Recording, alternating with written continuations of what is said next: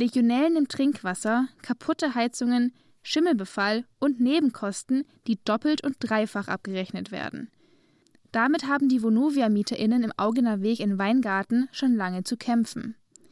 Im letzten Jahr hatten die BewohnerInnen genug und haben sich per Petition Instandsetzungsmaßnahmen erkämpft. Vonovia muss also Mängel beseitigen, ohne dass sich das auf die Miete auswirkt und dadurch die Wohnsituation nachhaltig verbessern. Die erhoffte Lösung der Probleme war das allerdings leider nicht. Die Maßnahmen ziehen sich. Sanitäranlagen in Containern vor dem Haus, Baulärm, acht Tage ohne fließend Wasser und fehlende Kommunikation seitens Vonovia. Eine Bewohnerin, die anonym bleiben möchte, berichtet von ihrer Enttäuschung.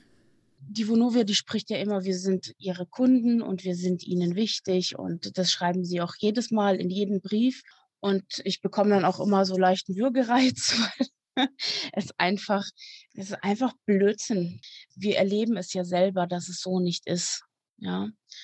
Ähm, gerade jetzt auch mit der Instandsetzung haben wir eben das Gefühl, dass viele Dinge absichtlich falsch geschehen oder, oder äh, gemacht werden als Retourkutsche dafür, dass wir sie praktisch gezwungen haben, diese Instandsetzung durchzuführen, nachdem sie diese äh, Häuser hier runtergewirtschaftet haben dass es eben eine Retourkutsche ist.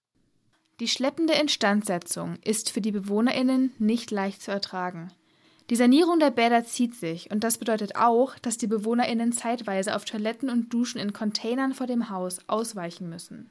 Viele sind natürlich psychisch auch total am Ende. Ja, es kratzt wirklich stark an der Psyche auch. Es sind viele, die äh, chronisch krank sind. Die müssen sehr oft zum Beispiel auf Toilette. Es gibt hier sogar Krebskranke, die müssen sich quälen, um runterzugehen. Die sind in der Chemotherapie. Auch ältere Menschen, ja, die zum Beispiel in der achten Etage wohnen, ja, die werden Probleme haben, es vielleicht auch mal rechtzeitig runterzuschaffen oder eben auch was den Lärm anbelangt, der Lärm, der ist ja auch nicht ohne. Das, das wird echt unterschätzt. Ist diese fehlende Privatsphäre. Ständig ist jemand in deiner Wohnung und du kannst eben nicht planen, weil die kommen und gehen, wann sie wollen. Sie sagen nicht Bescheid. Dann wartet man bis abends mit offener Eingangstür von morgens bis abends und es kommt einfach niemand. Die Instandsetzung soll trotz dieser enormen Einschränkungen noch bis Ende 2023 andauern.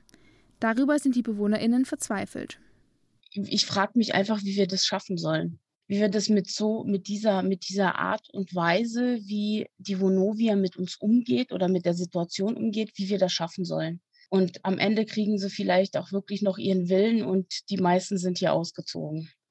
Das klingt alles extrem und das ist es auch, aber es ist kein Einzelfall.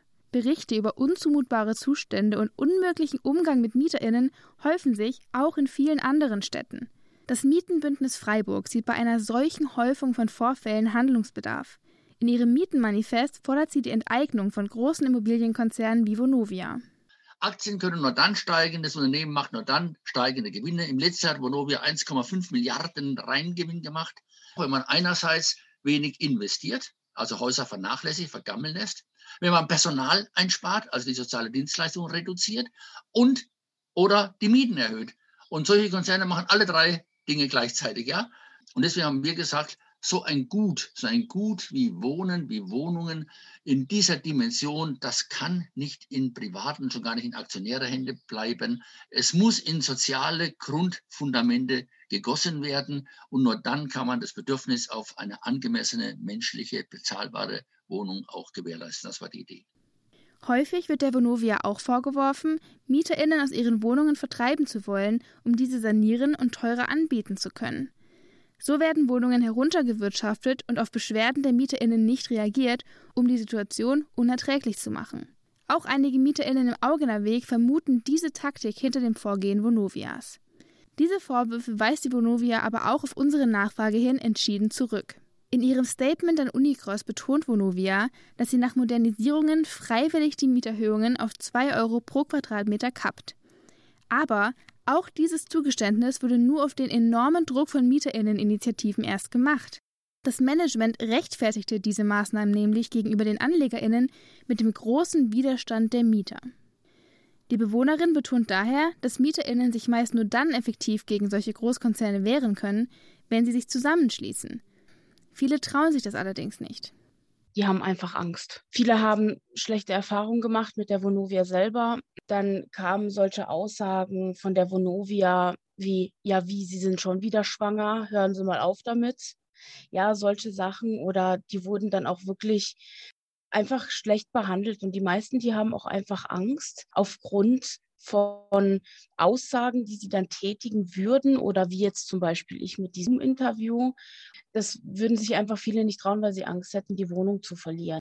Unser Kontakt rät dennoch allen MieterInnen, sich zur Wehr zu setzen. Das ist zwar aufwendig, lohnt sich aber häufig. Schreibt, mahnt ab und sonst Mietminderung. Meistens klappt es dann auch mit der Mietminderung, beziehungsweise dann wird reagiert. Und da wirklich auch kompromisslos sein und da wirklich hart durchziehen als Mieter, weil anders kapieren sie es leider nicht. Fraglich bleibt in jedem Fall, ob gewinnorientierte Konzerne wie Vonovia überhaupt so große Verantwortung für das Menschenrecht Wohnen tragen sollten.